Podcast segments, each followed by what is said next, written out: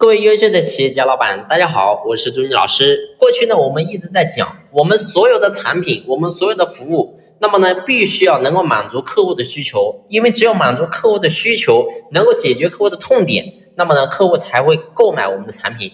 那么我们过去呢讲这样的话，那到底有没有道理呢？当然有道理。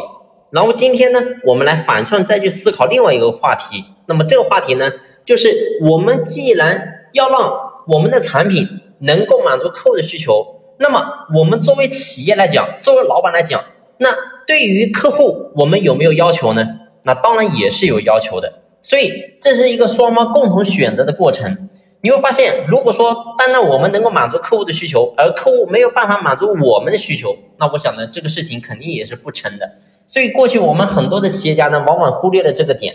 往往呢，只是觉得我只要把我的产品做好，然后把我的服务做好，我能够满足顾客的需求就行了，从来没有想过说顾客能不能满足我的需求。所以，这是我们今天作为老板，你要好好认真去思考的。那你比如说，我给他举个例子，过去呢，我经常跟他讲，那你公司是不是客户越多就越好呢？那当然不是啊。那你会发现，可能公司里面你百分之八十业绩，可能只是你公司百分之二三十的大客户做支撑，然后呢？把你维持到现在的，那剩下的可能都是一些非常小的客户，甚至呢，可能有一些客户根本你就不赚钱，乃至亏钱。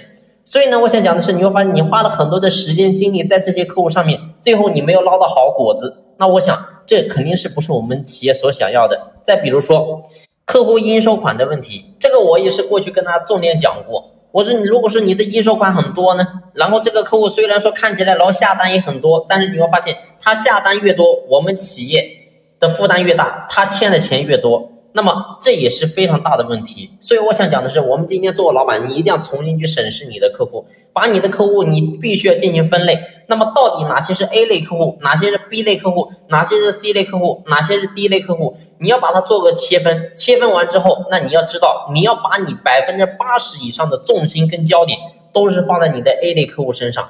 只有这样的话，它才能够不断的给公司带来良性的循环。那如果说你把更多焦点都放在那些垃圾客户身上呢？那请问你的企业能好吗？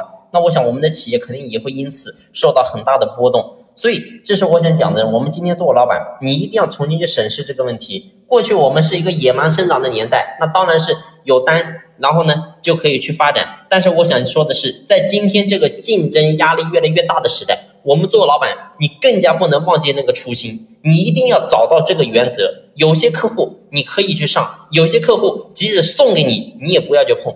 不是说只要有利可图你就可以去做的，有的时候你会发现表面看起来有利可图，真正你去做下去之后，你突然发现是一个巨大的坑。所以呢，不但不赚钱，还会给你公司带来巨大的影响。所以我希望我们所有的老板能够记住今天我讲的这个点。好了，今天的我的分享呢就先聊这里，感谢你的用心聆听，谢谢。